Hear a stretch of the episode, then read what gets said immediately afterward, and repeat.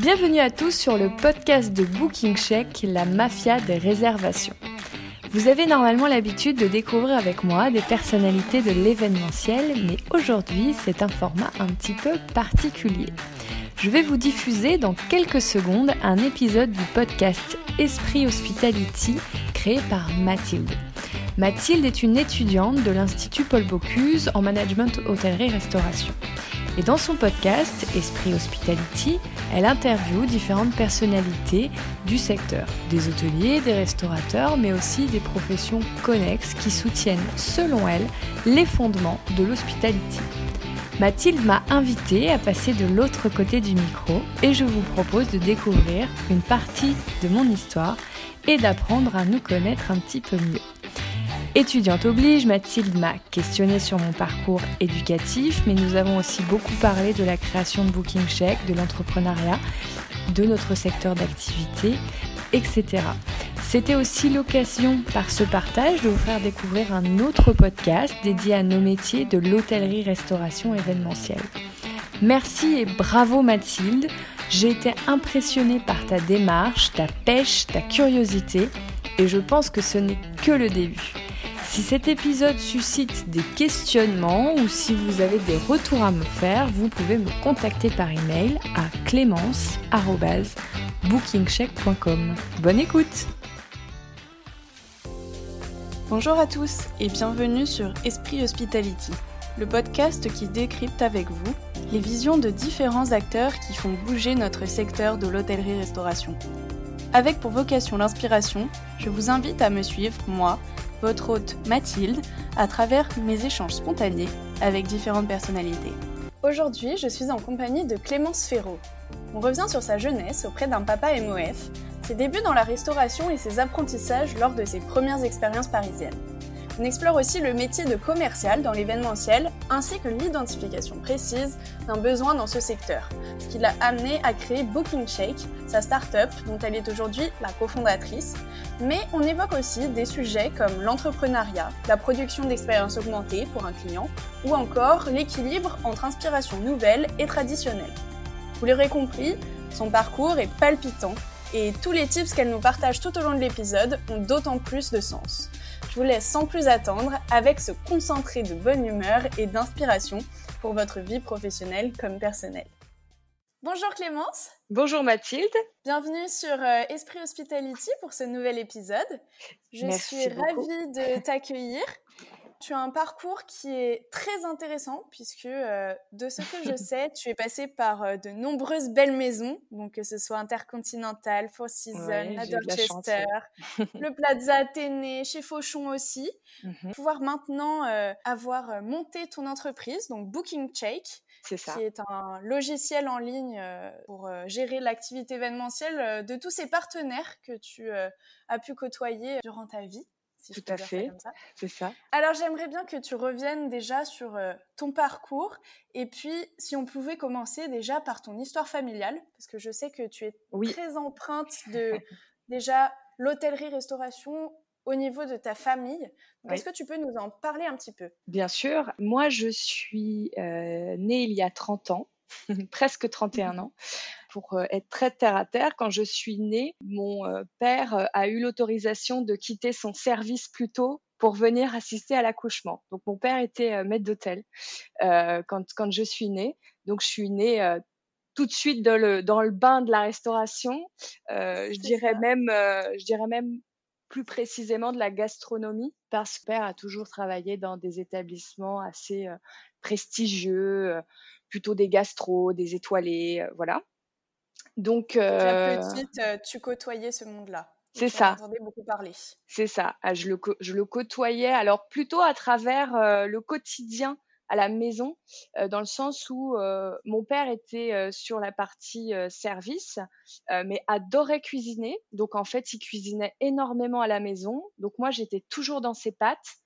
il m'emmenait toutes les semaines faire le marché. Donc il m'a appris très jeune à comprendre ben, les producteurs, manger local, manger de saison, sourcer ses produits, lire les étiquettes. Donc j'ai une belle expérience quand tu étais petite. Oui, quand j'étais petite, j'ai vraiment été coachée. Est-ce que tu jouais quand tu étais petite justement à, faire le service, à cuisiner, etc.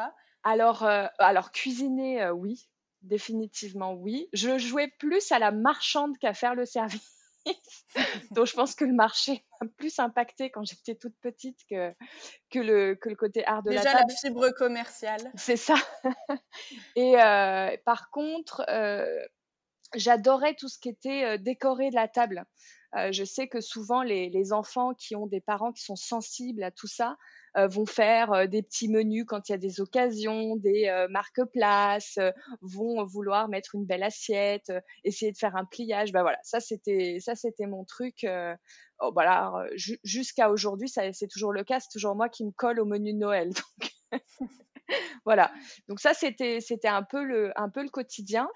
Euh, malgré tout, moi, j'avais une personnalité euh, depuis très jeune, très euh, on va dire, artistique. Alors, j'adorais euh, tout ce qui était travaux manuels, je dessinais tout le temps. Euh, j'adorais la calligraphie. Enfin, j'étais vraiment tout le temps en train de gribouiller ou de fabriquer quelque chose. Donc, je me destinais pas forcément à suivre les traces euh, de mon père. Alors, il y a que mon père qui est dans le milieu. Hein. Tout le reste de ma famille adore manger, mais personne n'en a fait son métier à, un certain moment de sa carrière, il a décidé de changer de vie pour pouvoir se consacrer plus à sa famille et est devenu professeur et après euh, proviseur de lycée hôtelier. Donc il a ce côté transmission, je pense que...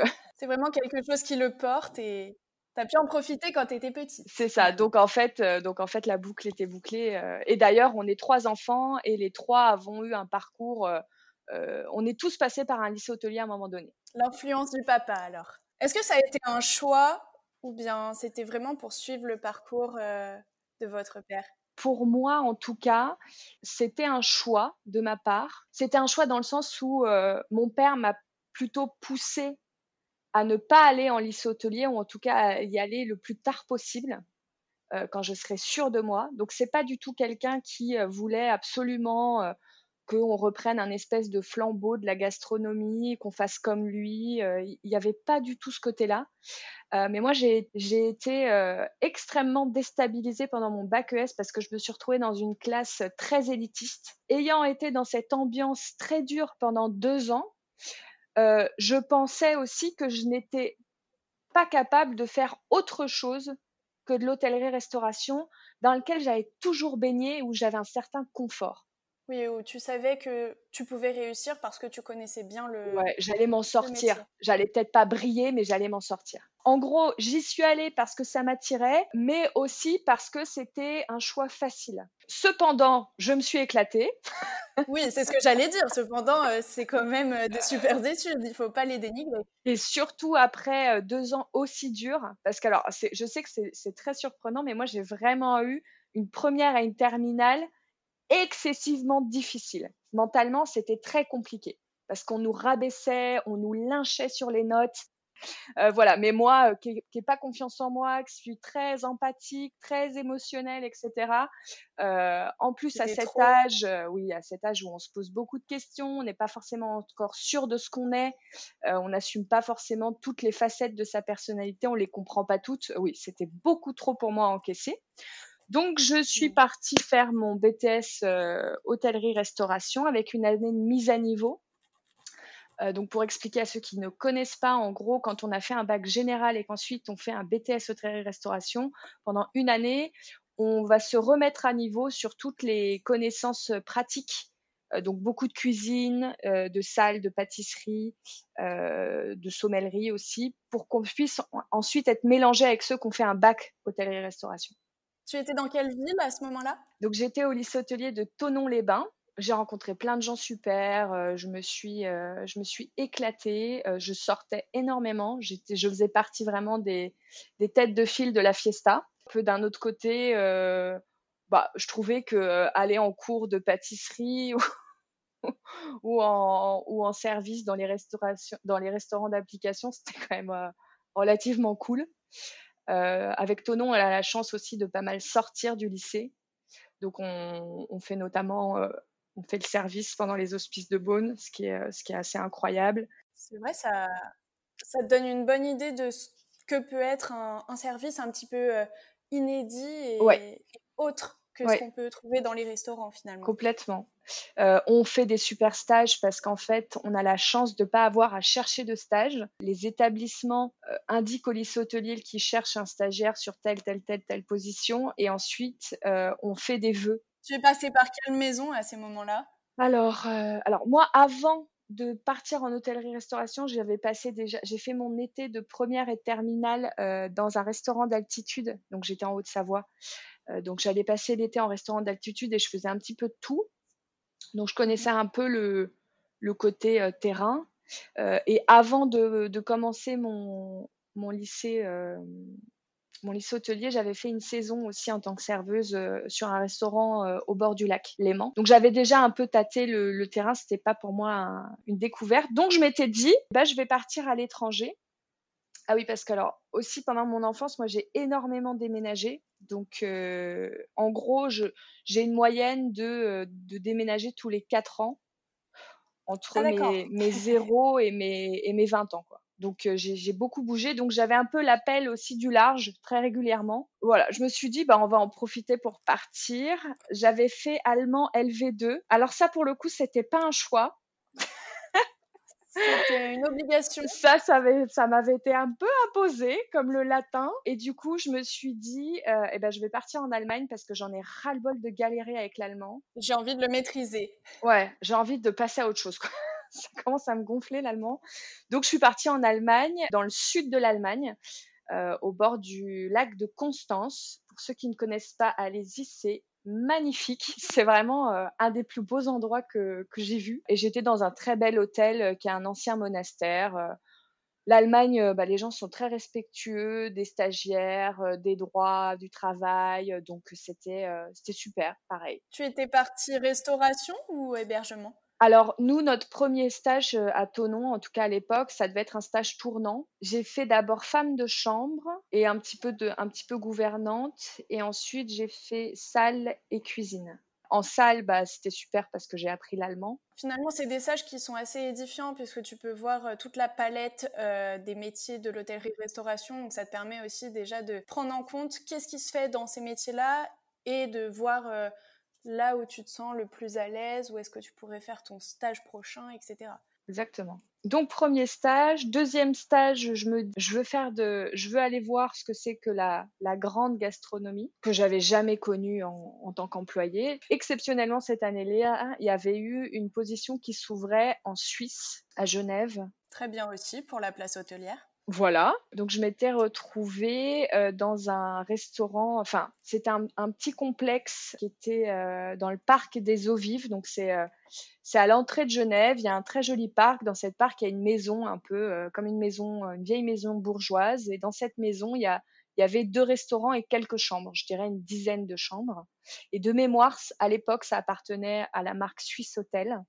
et donc, il y avait une brasserie haut de gamme et un restaurant des étoiles Michelin. Que, donc moi, euh, j'ai commencé en cuisine en brasserie et ensuite je suis allée en pâtisserie. Alors la pâtisserie était commune à tout l'établissement et ensuite j'ai terminé par la salle. D'accord, donc tu as, as, absolument tout vu. Sur l'ensemble de ton PTS, tu es passé par tous les, par tous les métiers. Sur la gastronomie, on va dire que oui. En hôtellerie, tout ce qui est hébergement, euh, tout ce qui est euh, front desk et tout, je maîtrisais pas du tout. Mais par contre, en restauration, j'étais beaucoup plus à l'aise. Pour moi, ça a été un gros tournant, ce stage, que j'ai euh, très mal vécu. Pas la fin, on va dire la pâtisserie, la salle, ça m'ont fait du bien, mais ça a très mal commencé.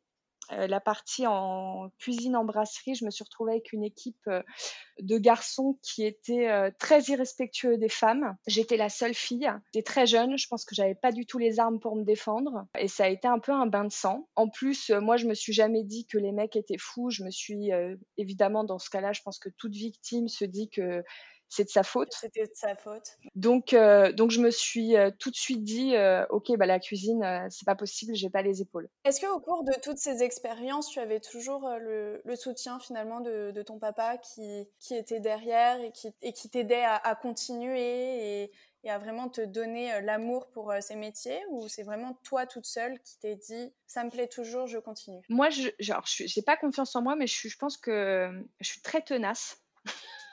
Je ne sais pas pourquoi, mais je suis tenace. Et oui, évidemment. Euh, alors moi, j'avais mon père me, me disait plutôt Clément, ce sont des métiers qui sont durs et il faut que tu t'endurcisses si c'est ce que tu veux faire. Et, il, avait, et il avait raison. Hein, il avait raison, c'est La gastronomie, aller, aller travailler, de, vouloir devenir chef dans un restaurant étoilé, si on n'a pas un mental en acier, surtout quand on est une femme, je pense que c'est impossible. Ou alors, coup de bol, faut être mentoré par un chef qui va un peu vous prendre sous son aile et qui va vous faire gravir les échelons euh, sans, que vous en preniez plein la tronche. Et il y en a, et heureusement, mais il y en a quand même pas beaucoup. On va pas se mentir. Euh, on entend plutôt des histoires salaces que des histoires euh, incroyables. Donc ça t'avait un petit peu dégoûté de la chose. Mais étant tenace et optimiste, je, suis assez légère dans ma façon d'être. Hein. Je, ne suis pas quelqu'un qui va broyer du noir. Je, je, vais de l'avant, je rebondis. Je me dis bon bah tu t'es planté, c'est pas grave.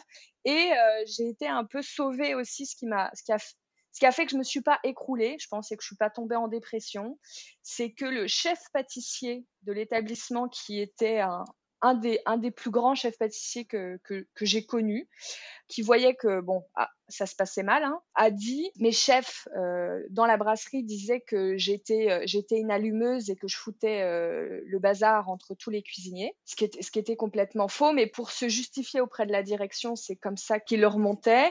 Et donc le chef pâtissier m'a dit bah donnez-moi la, la, gamine, moi je vais je vais la remettre dans les rangs. Il faut savoir qu'en plus les chefs pâtissiers sont très droits, très carrés. Oui, donc tout le monde lui faisait confiance sur, euh, sur ce truc-là.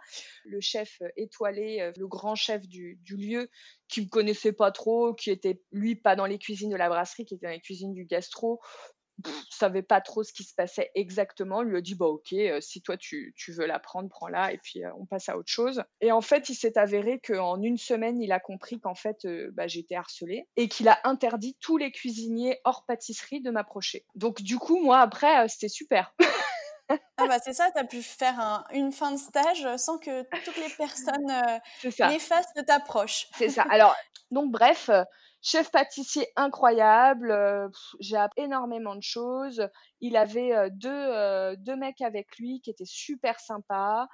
du coup, j'allais plus à la brasserie. De toute façon, ils avaient plus le droit de me parler, enfin les, les en question. Je faisais les services au gastro, ce qui était assez sympa. Et ensuite, j'ai terminé mon stage par euh, service en salle euh, au niveau du gastro. C'était très sympa aussi.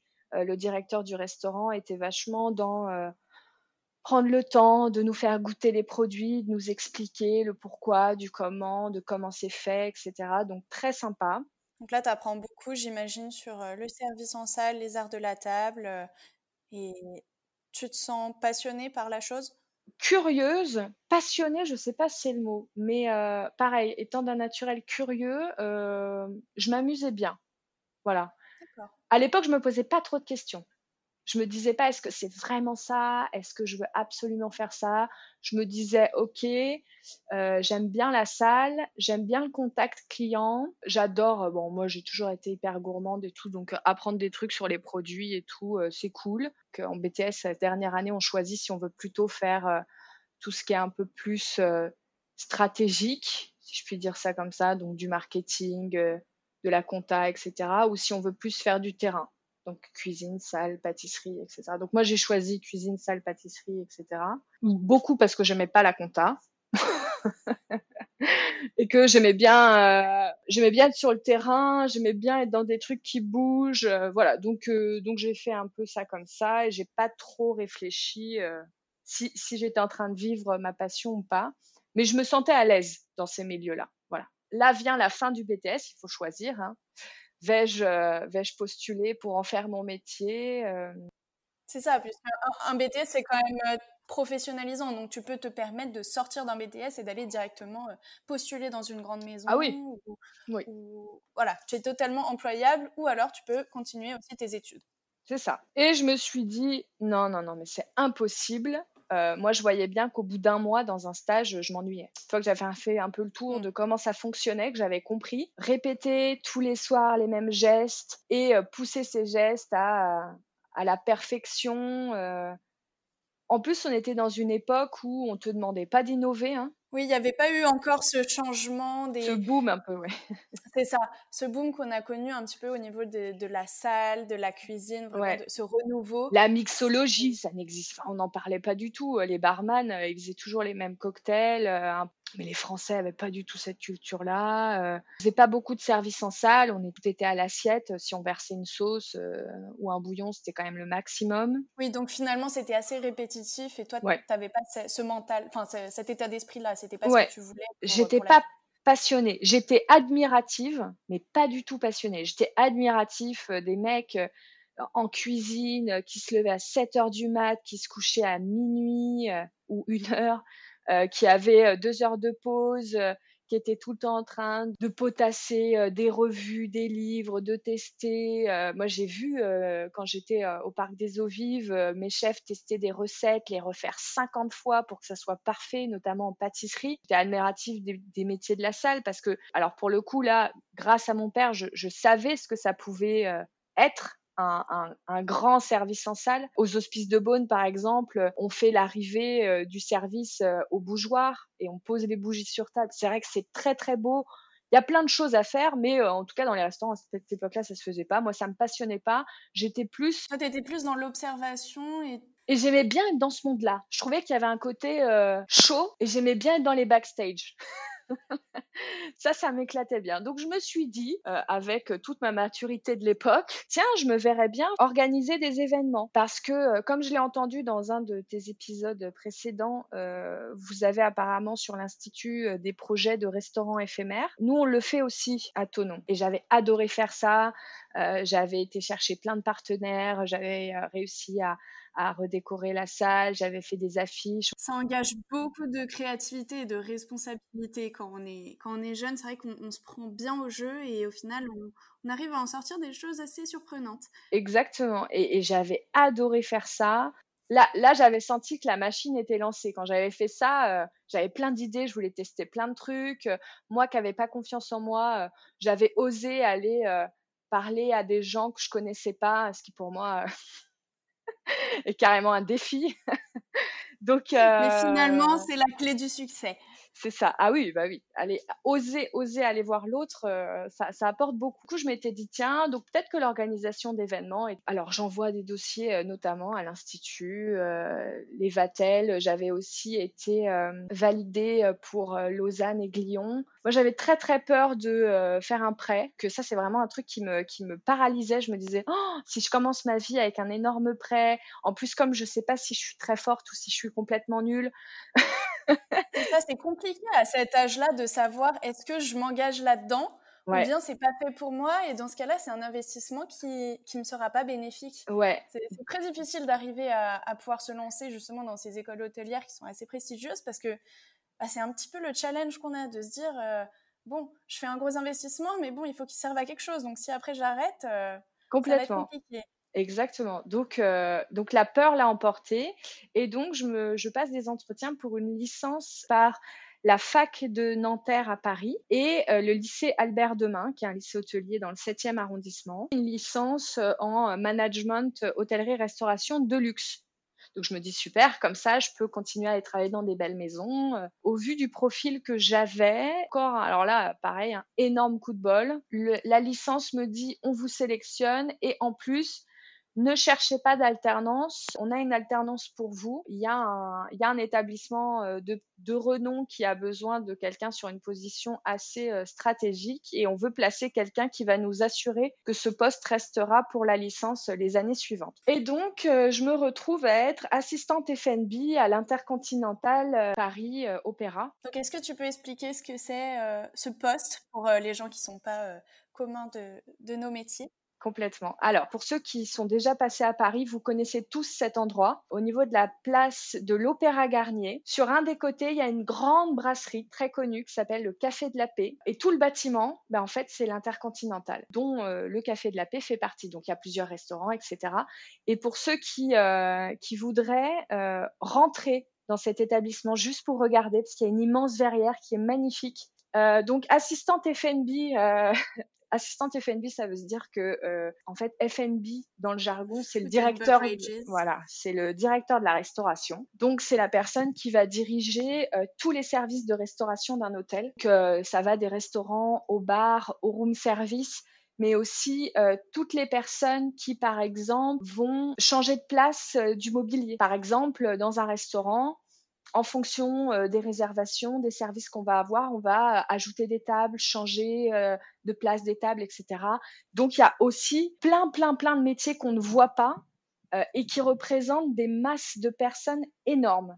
les plongeurs, aussi. C'est une masse salariale énorme. Surtout dans un établissement comme, euh, comme l'Intercontinental. Oui, de mémoire, c'est 400 chambres, 30 salons. Enfin, c'est, ça fait partie des ce qu'on appelle les gros porteurs euh, parisiens. Donc, c'est des métiers euh, avec beaucoup, beaucoup de management. Et puis après, il y a toute la partie stratégique euh, sur euh, le contrôle des coûts, euh, sur le fait aussi de faire en sorte que les restaurants fonctionnent bien, donc que les menus soient attrayants. C'est un service qui travaille beaucoup avec plein d'autres services, beaucoup avec le marketing, marketing communication. Il travaille beaucoup aussi avec les achats.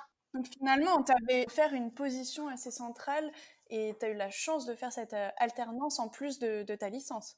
Oui, parce que c'était une licence professionnelle, donc l'alternance est obligatoire. Euh, j'ai adoré ce format. Euh, je suis sortie de cette licence en me disant que j'étais euh, Là, pour le coup, je me suis sentie vraiment apte à aller sur le marché du travail. J'avais fait mes armes. Donc, il y avait toutes euh, ces tâches. Et dans cette direction-là de la restauration, il y avait aussi un service qui est un service assez niche, qui n'existe pas partout. mais. Euh, Seulement dans les grands établissements Non, pas forcément. Tu, tu vas comprendre euh, ce que je veux dire. il y avait une personne qui était en charge de la commercialisation des restaurants, de l'hôtel. Donc, qui s'occupait de tout ce qui était réservation de groupe, privatisation, et également euh, des, euh, des demandes particulières. Donc, euh, par exemple, je, je suis milliardaire, je veux faire quelque chose d'un peu fou pour l'anniversaire de ma femme, qu'est-ce qu'on peut organiser? Et là, boum, ça arrive à cet endroit-là. Tu as été responsable un petit peu aussi de ce service euh J'ai été euh, plutôt euh, l'adjointe de la personne qui se... Oui, parce que les missions étaient liées, en fait. Finalement, comme toi, tu étais assistante euh, direction FNB. C'est ça. Parce qu'en fait, le directeur de la restauration, c'était le boss de la responsable groupe événement euh, du service. Donc, lui, il me disait, va faire 50% euh, de ton temps avec cette personne et les 50 autres, tu feras des missions pour moi. Donc, par exemple, je me suis occupée de travailler sur la fidélisation au Café de la Paix. Comment est-ce qu'on pouvait monter un programme de fidélité pour les clients donc là, c'est à toi de mettre en place tous les outils et puis tu as vu ensuite. de proposer. De proposer. Ah, juste des propositions. Faire des propositions et après, au fur et à mesure, il y avait des rencontres, proposer mes idées. On en... C'était un, c'était un genre de, brainstorming et on prenait une décision. Et donc, moi, je devais avancer dans une direction euh, en fonction des réunions. Déjà à l'époque, tu comprends que tu as une appétence pour euh, ce genre de mission? Complètement. Alors là, ça a été la révélation du siècle. Je me suis dit, ah, mais alors là, j'adore ce que je fais. C'est bon, j'ai trouvé ma voie. Et euh, j'ai adoré la, toute la partie euh, commerciale, groupe et événements. Adoré. Est-ce qu'il y a un événement en particulier pour lequel tu as un petit peu travaillé ou des propositions que tu as pu faire, qui ont été mises en place, qui t'ont particulièrement marqué? Je sais que j'ai eu un impact positif sur les process. Personne qui euh, s'occupait des, groupes et des événements m'a euh, complètement mentoré et formé à la relation euh, client et au commercial. Répondre au téléphone, faire en sorte que les clients t'adorent, qu'ils aient envie de signer avec toi, qu'ils te fassent confiance. moi, je me souviens du directeur de la restauration qui disait à cette personne, ce client-là, je le veux, tu le signes elle remontait avec le contrat signé. Ah ouais. Donc c'est vraiment assuré d'avoir euh, le client pour l'établissement, ah ouais, le chouchouter au maximum pour que. C'est une tueuse. Elle était excessivement forte sur la vente. Parce que dans ces cas-là, les clients passent des sortes d'appels d'offres sur tous les établissements parisiens ou c'est essentiellement vous?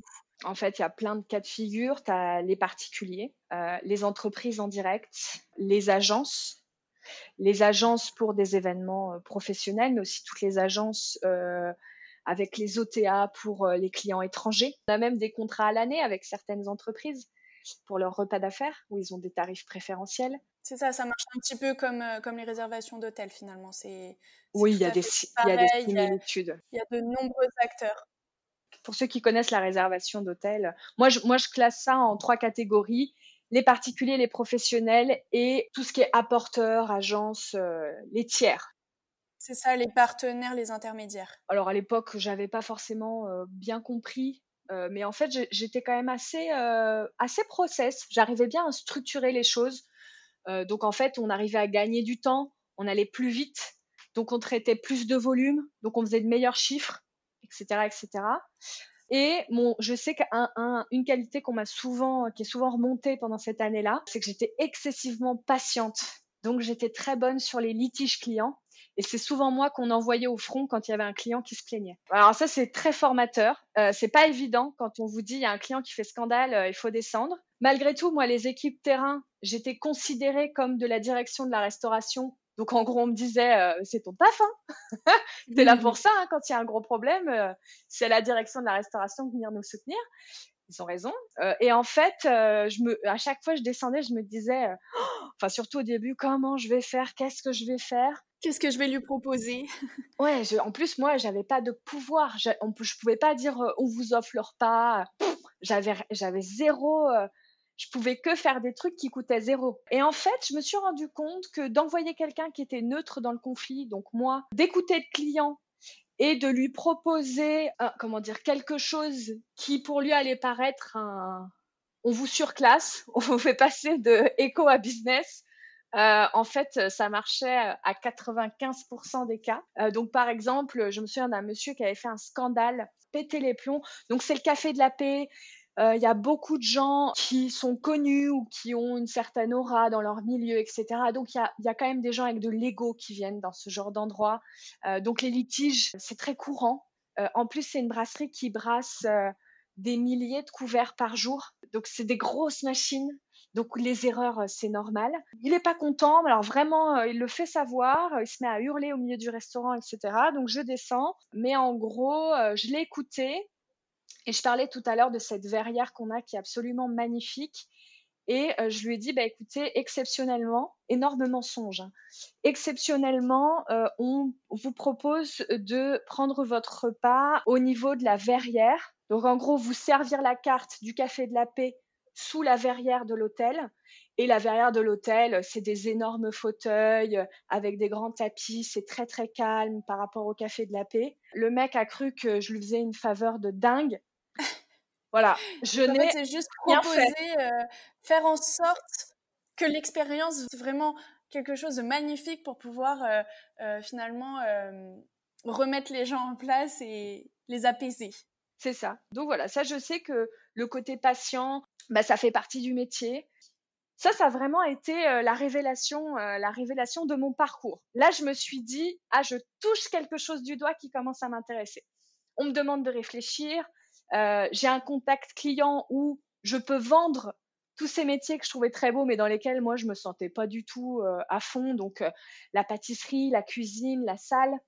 C'est ça, toi tu préférais les valoriser en fait. Ah ouais, complètement. tu préférais les connaître en profondeur et, pouvoir les valoriser.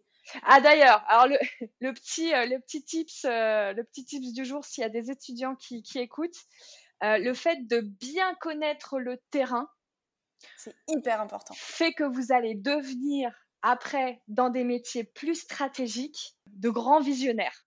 On ne peut pas vendre des métiers et, valoriser des métiers si on ne les a pas vécus et pas compris. C'est très si compliqué. On n'a pas fait les tâches quotidiennes de toutes ces personnes. On peut essayer, mais euh, on peut se casser les dents. Euh, moi, je vais prendre l'exemple sur le commercial parce que c'est aujourd'hui ce que je maîtrise le mieux. Euh, si une, un ou une commerciale vend une prestation qui sur le terrain est casse-gueule pour les opérations, ça va être euh, horrible pour tout le monde. Pour le client qui ne va pas être content et pour les opérations qui vont pester toute la soirée parce qu'ils seront pas dans un confort opérationnel. Voilà. Donc, euh, et ça peut être un truc tout bête. Hein, euh, ça peut être juste la mise en place euh, de l'espace. Par exemple, oui, par exemple, accepter une, une, mise en place ultra compliquée d'un client très exigeant, mais qui est presque irréalisable pour les équipes. C'est ça. Donc oui, vous allez peut-être faire 10 000, 10 000 euros de CA sur un restaurant pour un événement et tout, et c'est très bien. mais derrière, c'est un client que vous reverrez jamais. parce qu'il n'aura vraiment pas passé un bon moment. Et les équipes, euh, elles vont vous avoir à l'œil. Donc ça crée des tensions euh, internes. Donc, euh, forte de ça, j'arrête mes études et je pars. Alors là, je voulais absolument travailler mon anglais. Et j'ai décroché une place pour travailler chez Alain Ducasse au Dorchester à Londres. Donc c'est un restaurant trois étoiles dans un hôtel et je me suis retrouvée à gérer bah, toute la partie réservation et groupe. C'est là où c'est intéressant, c'est que en France, c'est pas encore, en tout cas à mon époque, c'était pas très développé. Je sais que ça commence un petit peu à se développer, mais bon, les, pays anglophones sont beaucoup plus en avance que nous sur cette partie-là.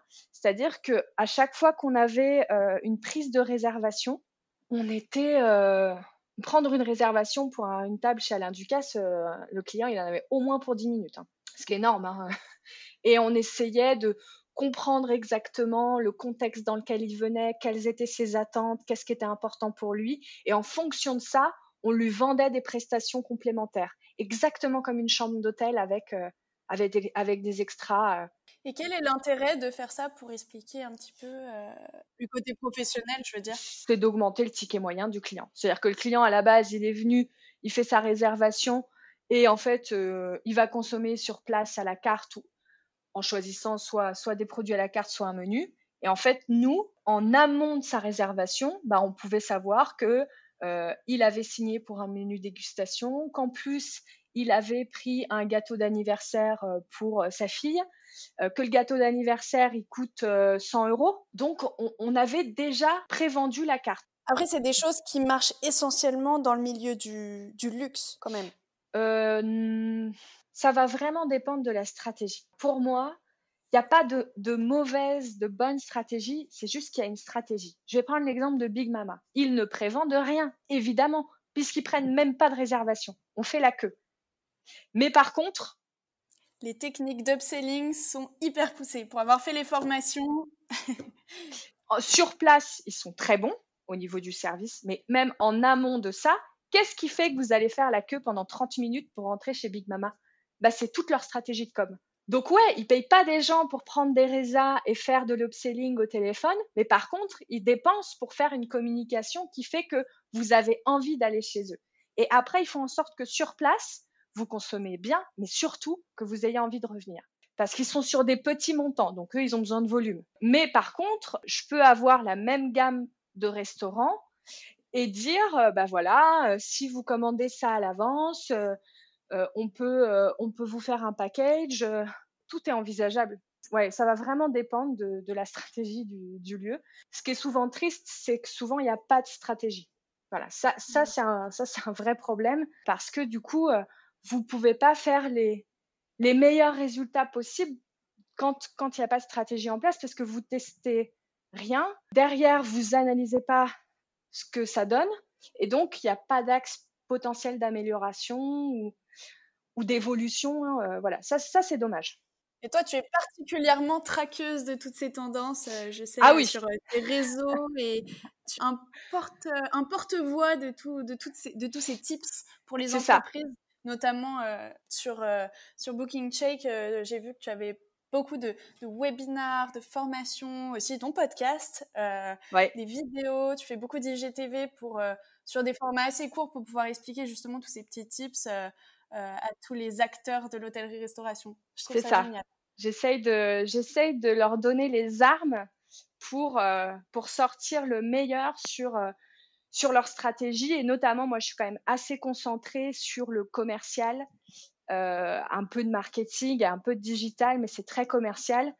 Euh, et l'idée c'est de dire, euh, bah oui, euh, vous faites une super cuisine, vous avez un super service aussi, mais il faut qu'on se penche sur ça parce que c'est avec ça que vous allez vous allez perdurer, vous allez prospérer, vous allez peut-être même exploser. Et, euh, a priori, euh, ça ne peut vous faire que du bien.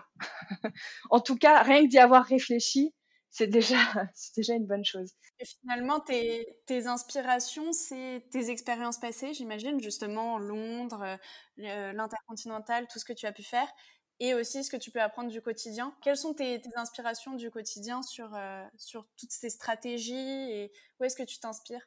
En effet, il y, a mon, il y a mon passé, il y a mon présent parce que je parle quand même avec beaucoup de gens. Alors, ce qui est assez sympa, c'est que nous, on aide euh, aussi bien un restaurant qu'un bar, qu'une salle événementielle qui est fermée au public, qui n'accueille que des événements, euh, qu'un hôtelier qui a, euh, qui a des espaces, des lieux de vie, comme ils disent aujourd'hui, donc restaurant, bar, etc. Donc, j'ai vraiment des, des, des, des, personnes en face de moi très différentes qui me partagent leurs leur, leur questionnements, leur, euh, leurs idées, etc. Donc ça, c'est une grande source d'inspiration. Et tu peux piocher dans différentes euh, industries, si je peux dire ça comme ça, dans différentes niches, en fait. C'est ça. Je peux dire au restaurateur, regardez ce que fait l'événementiel. C'est hyper intéressant. Et je peux dire à l'événementiel, regardez ce que font les restaurateurs. Ça, c'est une grande source d'inspiration. Je m'inspire beaucoup euh, d'autres acteurs du, du milieu, beaucoup des États-Unis. je vais être assez franche. Ce qui me demande d'écouter des podcasts en anglais, donc il faut être à l'aise. Je reconnais, c'est pas accessible à tous à cause de la langue. Je trouve que les pays anglophones ont vraiment ce, ce talent de la vente, du storytelling, de, de la réflexion, de tout ce qui est très euh, stratégie. Euh. Voilà, donc je sais que c'est aussi, euh, aussi des personnes que je regarde beaucoup, pas forcément des gens d'ailleurs qui sont toujours dans le milieu euh, de la de l'hôtellerie-restauration. Euh, je sais que sur les réseaux sociaux, je je suis des gens qui sont spécialisés sur les réseaux sociaux et qui ont et qui ont des, des contenus très qualitatifs. Et moi, ce que j'adore aussi avec avec certains, c'est ce côté que j'appelle actionnable. Moi, j'aime bien écouter quelque chose où dans la minute qui suit, je peux le mettre en place. Je vais prendre un exemple. Big Mama, c'est une super histoire mais c'est très difficile à mettre en place euh, de son côté tout seul. Parce que Big Mama, euh, il y a une levée de fonds euh, et il y a un budget. C'est des gens qui ne sont pas partis avec ric-rac ce qu'il leur fallait pour acheter un resto et embaucher les premières personnes et faire la première année. Non, c'est des gens qui ont levé beaucoup d'argent et qui sont tout de suite partis sur, sur un, un concept avec un groupe de restaurants, etc. donc, c'est très bien, mais derrière, qu'est-ce que j'en fais? Moi, toute seule dans mon coin, moi, tout seul dans mon coin, je, fais quoi pour répliquer certaines choses? Voilà, donc c'est aussi ça euh, que j'aime bien aller chercher euh, sur d'autres sources d'inspiration. Euh. C'est ça, tu, pioches un petit peu de partout. Même par exemple, Do It Yourself, qui est un podcast français, d'écouter d'autres entrepreneurs et comment est-ce qu'ils ont créé leurs entreprises. Des fois, ça me donne des idées de contenu pour notre mmh. propre secteur. C'est ça. C'est le meilleur moyen de pouvoir appliquer euh, ce que font les autres à, nos propres métiers. Et finalement, forte de toutes ces expériences et de tout ce que tu peux découvrir euh, autour de toi, c'est euh, donc en, 2017, c'est ça, que tu montes Booking Check C'est ça. Alors, donc, pour faire très court, donc après Ducasse, donc je savais où je voulais aller. J'ai quand même repris mes études, j'ai fait un master. Euh, toujours en management euh, hôtellerie-restauration de luxe. J'ai continué là pour le coup des stages très événementiels. Je suis passée par différentes grandes maisons, j'ai vu énormément de choses, j'ai beaucoup appris, j'ai rencontré des gens euh, super. Et à un moment donné, j'ai eu la possibilité de travailler dans une start-up qui était vraiment une toute petite start-up qui démarrait, qui s'appelait Privatiseur. j'ai fait partie, je crois que j'étais la deuxième ou troisième employée. Comment tu les as trouvés, ces gens? Privatiseur, c'est un annuaire qui permet de référencer son établissement pour dire euh, je fais du groupe, euh, je fais de la privatisation, etc. Et euh, les gens vont faire leur marché là-dessus. Donc essentiellement en événementiel. ah oui, alors ils font que des groupes et de la privatisation et des événements, pas de pas de particulier. C'est un la fourchette de des groupes je découvre euh, la création d'une boîte, euh, le monde de la start-up, le digital, la tech, le fonctionnement des boîtes à lever de fonds, euh, aussi tout ce monde des jeunes gens qui sortent des grandes écoles, qui montent des boîtes, parce qu'en fait, il y en a plein. En parallèle, peu de temps avant, j'avais rencontré mon, mon conjoint, qui est aussi mon associé sur Booking Check, qui était ingénieur centralien et qui, lui, faisait toute la partie tech. Donc en fait, de par le pro, par le perso, je me trouve baignée dans ce truc de start-up. Euh.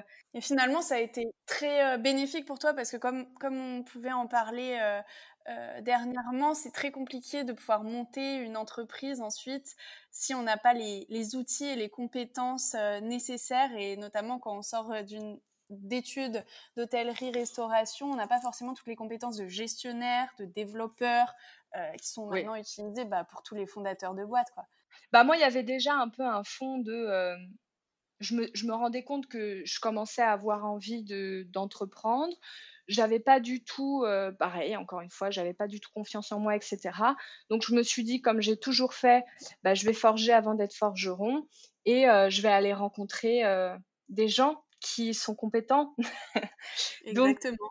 Et en fait, je me suis retrouvée donc à observer euh, privatiseur et ça a été une, euh, une, vraie belle euh, expérience, prise de, prise de confiance par rapport à mes compétences, à ce que j'avais accumulé, une introduction importante pour, pour entreprendre ensuite, parce que de voir une boîte se monter, quoi de mieux. Donc voilà, et en fait, moi j'étais partie d'un constat qui datait un peu, parce que je l'avais vécu personnellement, dans mes activités de commercial événementiel, j'avais souvent été très mal équipée pour gérer toute la partie euh, administrative, etc. Ouais. Des réservations de groupe et privatisation. Donc tu t'es dit, il manque quelque chose, il manque un outil.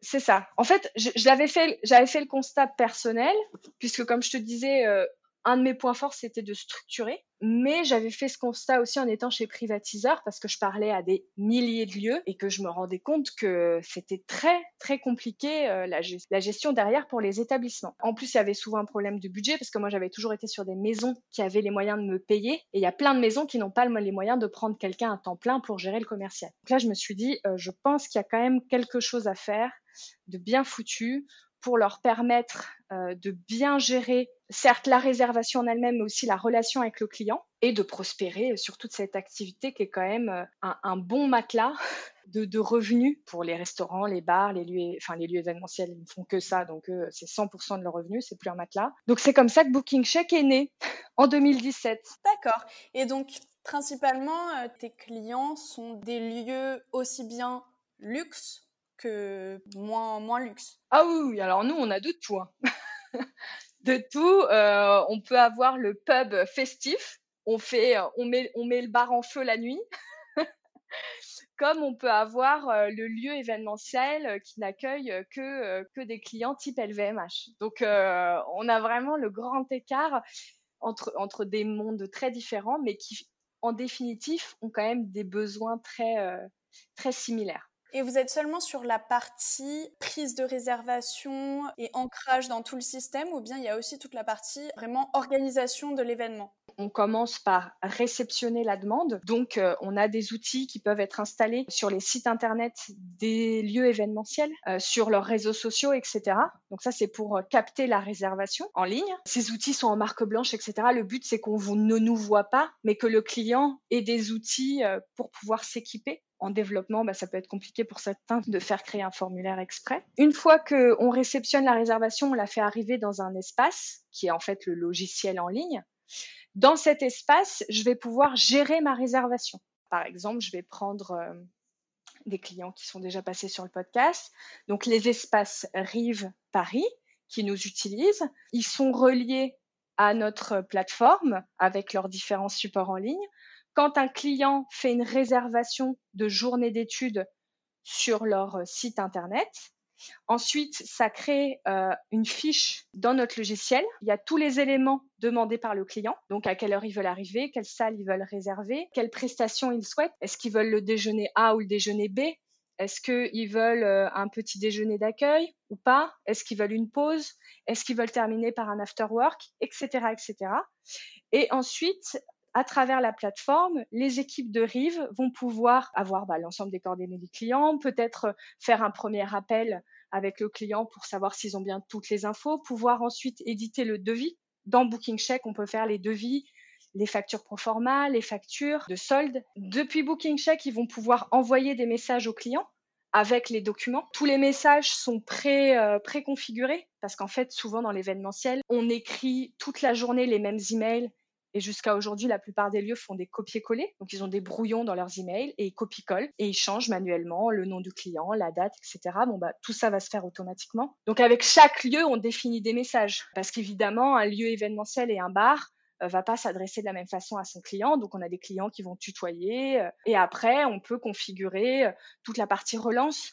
Donc, j'envoie mon devis. Au bout de combien de temps, je relance mon client pour savoir s'il l'a bien reçu ou pour avoir des nouvelles par rapport à ce qu'il en a pensé. Au bout de combien de temps ce client est censé prendre une décision? Bon, bah pareil, je mets une petite relance pour le rappeler à la date à laquelle il a prévu de prendre une décision et qu'en fait, du moment où la réservation arrive via euh, les supports du client jusqu'à l'après-événement, email de remerciement, envoi des factures finales, etc., KingCheck va tout centraliser, l'ensemble des actions. Donc ça nécessite par ailleurs que vous, euh, chez BookingCheck, connaissiez très bien l'établissement pour pouvoir établir une liste de toutes les offres que l'établissement va pouvoir offrir aux clients.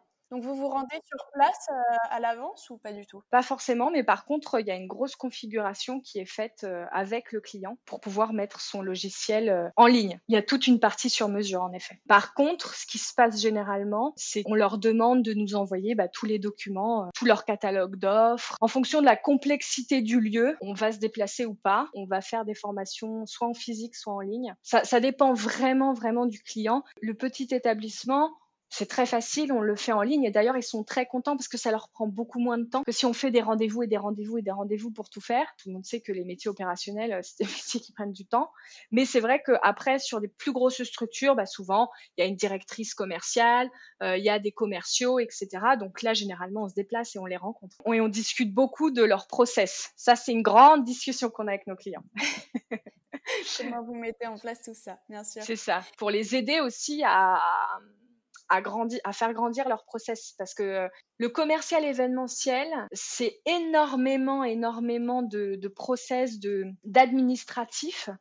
Et donc, évidemment, les gens, une fois qu'ils se sont créés des process avec un rythme, faire demi-tour pour en changer, c'est toujours un peu, un peu Casser la boucle des habitudes. C'est ça. ça c'est pour ça qu'on est très présent. Et puis après, comme tu le disais, en effet, on fait énormément de contenu pour les aider justement euh, à faire prospérer euh, leur réservation de groupes et d'événements. Magnifique.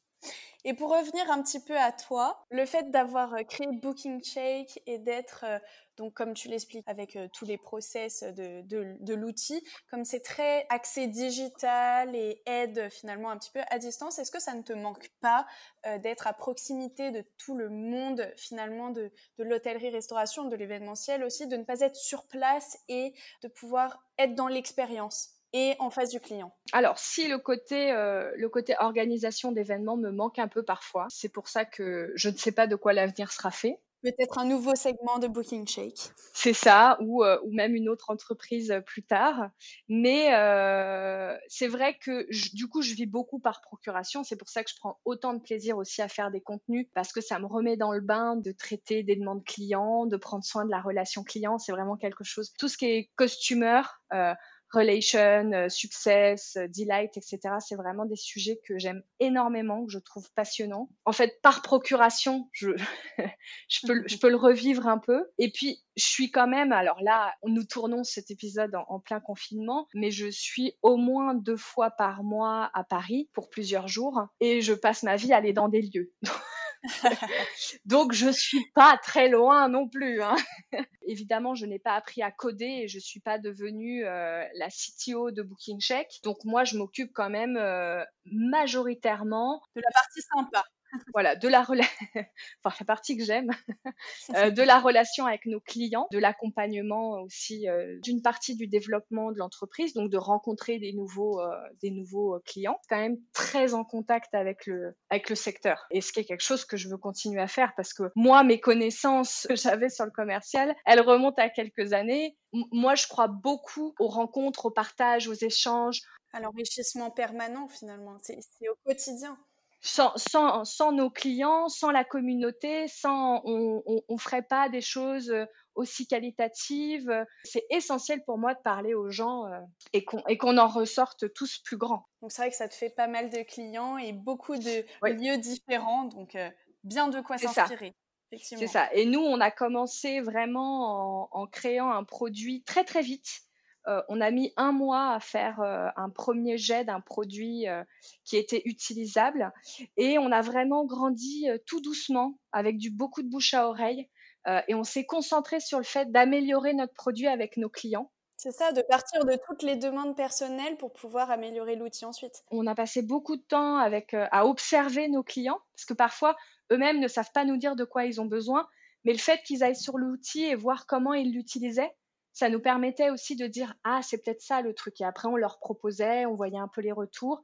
Et puis après il fallait coder et puis là depuis le mois de septembre commence vraiment à se développer à mener des actions pour faire connaître euh, notre marque et, et, la valeur ajoutée qu'on peut apporter au lieu euh, au quotidien. C'est très récent encore pour euh, la partie développement. Et comme tu le disais un petit peu plus tôt donc tu as monté ça avec ton mari. Est-ce que tu peux parler un petit peu de l'entrepreneuriat avec son conjoint? Comment ça se au quotidien? Ça s'est fait un peu par hasard, dans le sens où euh, on parlait euh, il y a très longtemps, au début de notre relation, on se disait, t'imagines si on travaillait ensemble, parce qu'on a des personnalités très différentes. Et mon cher étant, qui s'appelle Reda, euh, me disait, jamais de la vie je travaille avec toi. je suis beaucoup trop bruyante, indisciplinée. Alors moi, j'adore travailler dans la bonne humeur. limite il n'y a pas de la musique au bureau euh, moi il faut que les gens euh, soient heureux euh, mais tout en étant j'ai toujours été très professionnelle très efficace, mais j'adore pouvoir être très efficace dans une ambiance très décontractée. Alors mmh. que euh, Reda, lui, il est beaucoup plus studieux, il a besoin de, de, son calme, de se concentrer, il a quasiment tout le temps son casque sur les oreilles, euh, soit il écoute de la musique, soit il écoute des podcasts en même temps qu'il travaille, donc euh, beaucoup plus beaucoup plus calme dans sa façon de travailler. Il me disait mais oh, tu serais un enfer pour moi. Et puis en fait, quand j'arrêtais pas avec mon truc de oui, il manque quelque chose pour aider les lieux à, à gérer leur groupe, leurs événements, je tournais en boucle avec ça. au début, j'avais même pensé à créer plutôt euh, une boîte un peu comme euh, une agence de consulting euh, où je viendrais faire des missions pour structurer la partie commerciale des lieux. Et plutôt intervenir en tant que freelance du coup Ouais, c'est ça, exactement. Et du coup, quand on sortait dans des bars, évidemment, je discutais avec les gérants. Ou quand on allait au resto, bah bref, j'étais tout le temps en train de me retrouver à parler de ça. Et du coup, il était là. Au fur et à mesure, il m'a dit, t'as peut-être raison. Il y a finalement, il y a de l'intérêt. Euh, pour pour commencer comme ça, juste pour voir s'il y a une vraie opportunité. Dis-moi un peu ce que tu imagines. Et moi, je vais commencer à, à coder un, un, premier produit. Et en fait, euh, sans qu'on se soit dit, on va bosser ensemble, on s'est mis à bosser ensemble. On a fait un premier produit. En un mois, on avait euh, un premier groupe de 10 établissements qui voulaient commencer l'aventure avec nous. Et on a fait tout ça en, voyageant, parce qu'entre-temps, on avait quitté Paris. On était au fin fond de la Nouvelle-Zélande quand on était en train de coder le la première version j'ai envoyé des emails à mes contacts pour leur dire ah, je suis en train de travailler là-dessus, est-ce que ça vous intéresse? On est rentré en catastrophe en France pour créer la boîte euh, de façon juridique parce qu'elle n'existait pas. Donc, donc en fait, ça s'est fait complètement par hasard. Et de manière très complémentaire aussi entre vous. Et je pense que c'est notre grande force, c'est qu'on est très passionné par des domaines très différents qui finalement viennent euh, bien fusionner pour créer une boîte. Moi, je suis, même si j'ai ce côté très euh, créa et, et, je pense que c'est ce qui m'a amené vers l'entrepreneuriat parce que j'adorais créer des choses et tout. Mais malgré tout, je suis pas l'artiste complètement euh, délirante qui part dans tous les sens. Pas du tout. Je suis, je suis très euh, voilà très processée. Lui aussi, bon encore encore pire que moi parce que lui, il a vraiment ce background de centrale, de prépa, maths sup, maths Mais ça, ça nous, ça nous permet d'être toujours sur la même longueur d'onde dans nos façons de communiquer. Quand on doit prendre une décision, comme c'est toujours un raisonnement, on n'a jamais arrivé au moment où on se lançait des choses à la figure. C'est ça, vous avez chacun quelque chose à apporter, que ce soit sur euh, l'endroit créatif, le développement, comment mettre ça en place, pourquoi le mettre en place. Enfin, vous avez chacun des réponses à différentes problématiques qui s'encastrent. Et on va pouvoir se les, se les partager par un raisonnement. Donc en fait, il n'y a, jamais ce moment de rupture où l'autre n'arrive pas à communiquer. Et ça, je pense que c'est ce qui est plus dur à trouver en entrepreneuriat, c'est d'être des associés qui se comprennent. Pour l'avoir vu beaucoup autour de moi, les gens ne parlent définitivement pas la même langue et c'est très compliqué de trouver quelqu'un avec qui on va pouvoir se comprendre, s'entendre. Moi, je dirais que la clé de tout ça, c'est qu'on a toujours réussi à bien communiquer. Comme on est très raisonné, on sait bien faire la part des choses entre notre vie personnelle, notre vie professionnelle. Vous avez beaucoup de chance. oui, ah oui, oui, je pense qu'on est très Je pense que ça aurait pu exploser en plein vol. Par exemple, aussi, je ne vais pas prendre personnellement une remarque professionnelle. Moi qui suis très sensible, il me fait la même réflexion dans mon cadre de vie personnelle. Je vais le prendre très très mal. Sur le professionnel, je vais être beaucoup plus relax. Je vais dire, bah oui, en effet, là-dessus, je me suis plantée. Tant mieux, tant mieux. Est-ce que tu as d'autres petits secrets à nous partager comme ça, euh, que ce soit bah, un petit peu plus euh, des inspirations du quotidien, des choses auxquelles tu penses aussi dans le monde de l'hôtellerie-restauration? Est-ce qu'il y a vraiment des choses qui t'inspirent au quotidien? Surtout ce qui est euh, tendance. Je traîne énormément sur Instagram. Euh, je vais penser euh, par exemple à euh, En Randonnion pour moi et baigne dans ce monde de, la gastronomie plus classique ou sur la pâtisserie aussi plus classique. Il y a Michalak qui va partager des trucs de ses copains qui sont aujourd'hui vraiment des gens renommés. Il y a ces gens-là qui pour moi sont des gens qui sont bien enracinés dans le monde de la gastronomie. On les connaît. Ça. Voilà que je, que je suis plutôt sur Instagram parce que je trouve qu'il y a un côté un peu euh, décontracté sur Instagram. Et puis je suis aussi quelques influenceuses food. Je trouve ça marrant de voir comment est-ce qu'elles euh, mettent en avant leur contenu. J'essaye d'avoir un regard frais. En tout cas, quand euh, un client me fait part d'une problématique, j'aime pouvoir lui dire bah peut-être regarde ça ou ça, ça peut te donner des idées.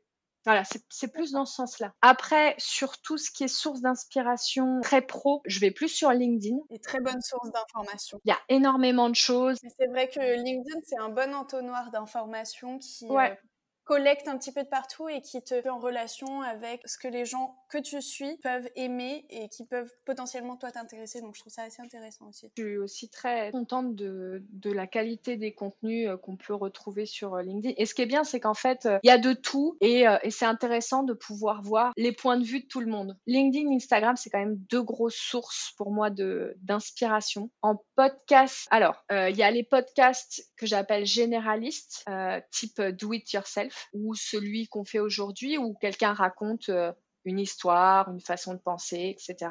Et puis, il y a les podcasts, c'est un mini cours. Plus comme le format que tu proposes? Oui, oui, oui. Où vraiment, à chaque fois, euh, le but, c'est de, de creuser un sujet. J'écoutais beaucoup euh, un podcast anglophone qui s'appelle Build Your Tribe. c'est pas mal de conseils pour toute la partie réseaux sociaux, community management. Alors là, pour le coup, c'est hyper actionnable. On sort du podcast, on peut mettre en place des choses. Par exemple, il y a un épisode que j'ai trouvé absolument génial. Elle s'appelle Shaline Johnson. Elle explique cinq types de stories qu'on peut poster tous les jours. La plupart, enfin moi je sais que la première, je me dis qu'est-ce que je vais faire en story? Je sais pas quoi raconter. C'est un super contenu à traduire pour euh, les établissements qui, je pense aussi, se disent euh, bon une fois qu'on a montré euh, quatre fois notre salle et nos petits fours, qu'est-ce qu'on raconte?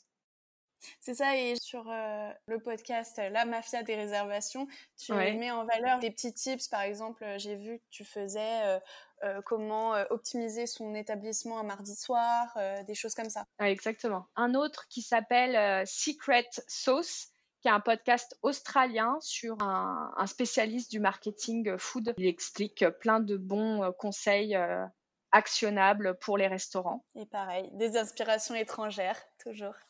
Surtout ce qui est très précis. Oui, parce que euh, je pense que j'ai aussi plus de choix sur les podcasts anglophones. J'ai lu quelques, quelques livres euh, d'inspiration. Donc, j'ai lu notamment le premier livre de euh, Tim Ferriss sur la semaine de 4 heures. Lui, il prône comment faire un maximum de revenus en un minimum de temps et donc passer le reste de son temps à faire des choses qui te plaisent. Qui te plaisent et qui te rapportent pas forcément de l'argent, genre du yoga. Ou de la plongée. Donc comment optimiser son temps finalement? C'est ça. Il déconstruit tout le modèle qu'on a aujourd'hui et ça j'ai trouvé que c'était un point de vue qui était euh, intéressant. Euh, après j'ai euh, lu The Subtle Art of Not Giving a Fuck d'un monsieur s'appelle Mark Monson et qui raconte que on a un quota de choses auxquelles on doit donner de l'importance. Tout le reste, il faut faire le ménage. On peut pas. On peut pas s'intéresser à tout. Pour absorber des émotions. Par exemple, dans mes amis, il y a une personne que j'adore, mais qui a un côté euh, très négatif, etc., qui me plombe un peu. Bon, bah, cette personne, je vais décider d'utiliser un quota pour quand même la garder euh, auprès de moi. Par contre, euh, je déteste faire les courses. J'arrête de m'intéresser au fait de faire les courses parce que tous mes amis font les courses. Je vais me faire livrer. C'est terminé. Je passe à autre chose. Voilà, c'est un peu ça le, concept. C'est assez drôle parce qu'il y a beaucoup d'humour noir. Et puis j'ai euh, lu aussi Girl Boss. C'est cette femme qui monte un site internet euh, où elle vend des fringues euh, vintage qui explosent. J'ai trouvé ça assez, assez marrant. Moi, j'adore regarder des films ou, ou lire des livres de femmes entrepreneurs ou écouter des podcasts de femmes entrepreneurs. Je pense parce que j'aime bien pouvoir m'identifier. Elle a osé, je peux le faire aussi. À l'inverse, euh, j'aime bien que ça soit des vraies histoires. J'ai entendu des histoires euh, merveilleuses. J'adorerais que ça se passe comme ça pour nous toutes, mais euh, qui m'ont frustrée parce que il y a trop de storytelling. La plupart des cas d'entrepreneuriat, il faut frapper aux portes. J'ai écouté le podcast d'Ephéméra, et ton premier épisode on voit bien que ton amie, elle va frapper aux portes. Elle va voir le directeur de l'Institut Paul Bocuse, elle va voir des partenaires, elle va voir, elle en parle à des, euh, des gens autour d'elle, ce qui fait que par hasard, elle se retrouve à bosser avec son ancienne collègue, etc. Tout n'arrive pas par hasard. Malheureusement, en France, on aime raconter encore trop souvent que le côté euh, ouais, c'était génial, alors j'ai monté ma boîte, j'ai fait ci, j'ai fait ça, et après, bam, euh, j'avais une villa aux Bahamas.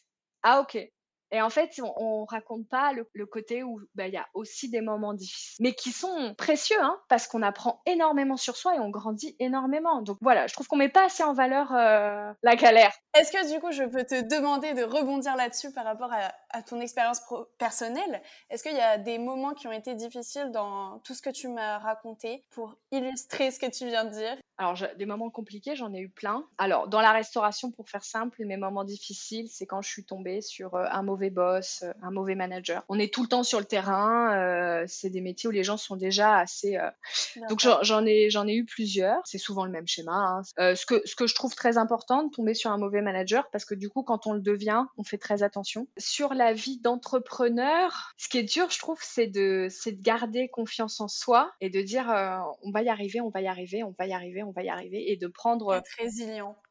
Ouais, et de prendre chaque petite chose positive pour une, grande victoire. Moi, en tout cas, j'ai tendance à mettre la barre très haut. Et donc, en fait, quand il arrive un truc bien, je me dis oui, bon, bah oui. C'est pas encore terminé. Il faut toujours chercher plus loin. Bah, je vais prendre un, exemple sans, citer de marque, mais il y a une très belle marque prestigieuse qui nous a contactés. Ça veut dire qu'ils ont entendu parler de nous, ce qui est déjà exceptionnel parce qu'on est, on est petit. Et c'est vraiment une très grosse marque qui a euh, plusieurs établissements euh, euh, haut de gamme. Donc, ils sont très emballés par notre produit. On les rencontre, on fait les démonstrations produits. ça fait huit mois qu'on attend qu'il se passe quelque chose. Ça, c'est des choses qui sont difficiles parce qu'on se dit ouais, j'ai été contactée par la super marque, trop bien, ça va nous ouvrir plein de portes.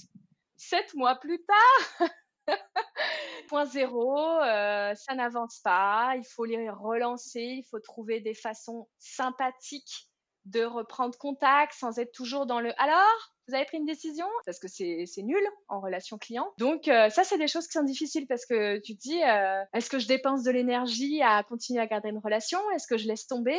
Et ne surtout pas prendre ça comme un échec, je pense. Enfin... Ouais, et puis euh, ça tombe très bien que tu dis ça parce que cette grosse marque qui nous a contactés à travers une personne a parlé de nous à un acteur du, du secteur qui est très connu qui s'appelle Zen Chef. Et quand on s'est rencontré avec euh, Zen Chef sur ce qu'on peut faire ou pas ensemble, etc. Étant donné qu'il avait déjà eu des sons de cloche de nous, de différentes personnes, ça nous a beaucoup aidé à avoir une bonne image auprès de Zen Chef sans qu'ils nous connaissent. Donc vraiment, il y a ce côté de euh, on plante plein de graines, mais euh, c'est du bambou quoi. Ça pousse, faut pas être. Par contre, normalement, une fois que une fois que c'est sorti de terre, on croise les doigts on croise les doigts pour toi aussi.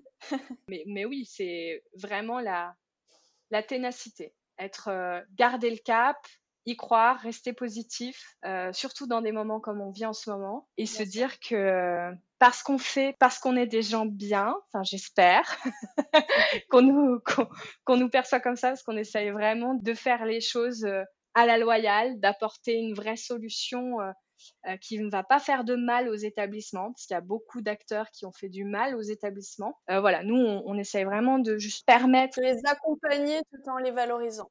Voilà, on espère qu'un jour, euh, bah, toutes ces graines-là vont... Donner de magnifiques fleurs. C'est ça, de plus en plus. Mais on est déjà très chanceux, sans lever de fonds, on, on, en est déjà là et c'est une belle marque de confiance de beaucoup de partenaires. Donc, donc on est déjà très heureux d'avoir relevé ce, ce premier défi d'avoir une boîte qui tourne et qui nous fait vivre. C'est vrai que c'est magnifique de pouvoir euh, bah, voir que vous êtes aussi ambitieux et que vous continuez à l'être. Et c'est quelque chose que j'ai beaucoup aimé euh, aussi dans, ton partage, c'est le fait que tu, sois aussi admirative et ambitieuse. Ça me donne envie euh, aussi de, te poser la question pour terminer. Qu'est-ce que signifie pour toi l'hospitality? Parce que finalement, ça fait partie entière de ton métier et de ta vie au mmh quotidien. Et comment tu as été aussi euh, éduquée et de, de, ton enfance? Que représente pour toi euh, l'hospitality? Qu'on utilise souvent en anglais, mais qui peut avoir beaucoup de sens en français. Tout à fait. Alors, euh, que ce soit dans le monde de l'hôtellerie-restauration ou dans mon monde à moi, qui est euh, celui d'une entreprise tech, il a le même sens, comme quoi, hein, si on a des business différents, euh, c'est, pour moi similaire. Je dirais que pour moi, c'est le fait d'aller au-delà de ce qu'un client aurait pu espérer. C'est pas forcément de faire des fontaines de champagne et de lui offrir des diamants pour qu'il soit très heureux. Non, c'est ce que tu disais tout à l'heure, même avec peu de moyens, de pouvoir euh, bah, offrir quelque chose de grand. C'est ça, c'est-à-dire en tout cas essayer, parce qu'on ne sait jamais vraiment euh, ce, ce, que veulent les gens, mais je pense que si on écoute attentivement ses clients, déjà on a fait une grande part du chemin, et puis après, c'est de se creuser la tête, d'être dans une vraie démarche. Il faut réellement le faire pour de vrai. Le, les gens seront forcément euh, sensibles à l'énergie qu'on met à vouloir dépasser euh, leurs attentes et leurs besoins. Bah, nous, par exemple, euh, on, y revient encore, mais ça passe notamment par tous les contenus qu'on fait. Les gens ne paient pas pour ça. Nos clients ne paient pas pour ça. Il y a des clients avec qui on fait euh, des appels de conseils gratuits. Vraiment, on va en profondeur sur certains sujets et sur tout ce qu'on peut leur apporter. On leur donne tout ce qu'on sait, tout ce qui peut les aider, on leur donne. Bien sûr qu'on pourrait essayer de le commercialiser, mais nous, on vend autre chose, on vend notre produit. Et par contre, je pense que de les écouter, de les accompagner, de passer ce temps avec eux et d'essayer de leur, apporter de la valeur, ben, fait qu'ils auront envie d'utiliser notre outil mais très longtemps, même si un autre équivalent sort et même s'il est moins cher, je dirais. Donc c'est le plaisir de faire plaisir, mais aussi dans le digital, comme on peut l'avoir en présentiel dans les hôtels, les restaurants. Euh. Prendre soin, soin de ses clients dans le sens où aller euh, au-delà de ce qu'ils avaient espéré. Nous, on a un produit qui est euh, tel quel quand le client l'achète, mais en fonction de tous les retours qu'il va nous faire par rapport à ses besoins, ses attentes, etc., on va développer des nouvelles fonctionnalités qui sont souvent au-delà de ce qu'ils avaient imaginé. Et en fait, on se retrouve à sortir une fonctionnalité où ils nous disent oh, c'est génial, j'aurais jamais pensé que vous arriveriez à, faire un truc comme ça pour répondre à ce besoin-là. On peut très bien le faire dans un dans un hôtel avec euh, d'autres euh, d'autres astuces ou dans un restaurant ou voilà, il y a plein de y a plein de petits euh, de petites choses qui permettent aux clients de se sentir uniques, valorisés euh, euh, et, euh, et, de se dire ils sont vraiment ils sont vraiment super. ils sont allés au-delà de ce que j'espérais en termes de relations, en termes de produits, en termes de voilà. Donc pour moi l'hospitality c'est ça. Écoute, je te remercie pour euh, ces belles informations parce que c'était une très belle réponse. J'ai beaucoup aimé. Euh, j'ai bien pu comprendre quelle était ta, ta vision finalement de, de, tout ça et, et ça m'a beaucoup enrichi. Comme c'est quelque chose que toi tu fais au quotidien, de, de t'enrichir aussi et d'être très dynamique par rapport à tout ce qui t'entoure. Enfin, d'où tu es fier, j'imagine, parce que bravo pour tout ça. Bah, merci. Shake, c'est de très beaux projets et de très belles initiatives, je trouve. Donc je te remercie pour euh, le temps que tu m'as consacré. Merci pour, euh, pour ce nouveau podcast. Écoute, avec plaisir. tu nous proposes. avec grand plaisir. Et s'il y en a qui ont des questions et qui veulent euh, des informations complémentaires par rapport au contenu qui ont pu être sortis, etc., on est, on est très facilement euh, contactable. On sera toujours ravis de, de les entendre et, et, de les, et, de les, aider si, si on peut les aider. Tout à fait. Et être curieux surtout. Voilà. C'est ça. Soyez curieux. Ça va être le mot de la fin. C'est ça. Merci Un beaucoup, grand Mathilde. Merci à toi, Clémence. À bientôt. Un grand, grand merci pour être parvenu jusqu'ici. Si c'est le cas, c'est qu'à mon avis, l'épisode vous a plu. Alors n'hésitez pas à me le faire savoir en me laissant quelques étoiles sur iTunes. C'est une mini contribution gratuite de votre part qui permet grand développement au podcast. N'hésitez pas non plus à en parler massivement autour de vous. Pour vous tenir au courant de toute mon actualité, abonnez-vous sur Instagram, esprit hospitality. À très bientôt!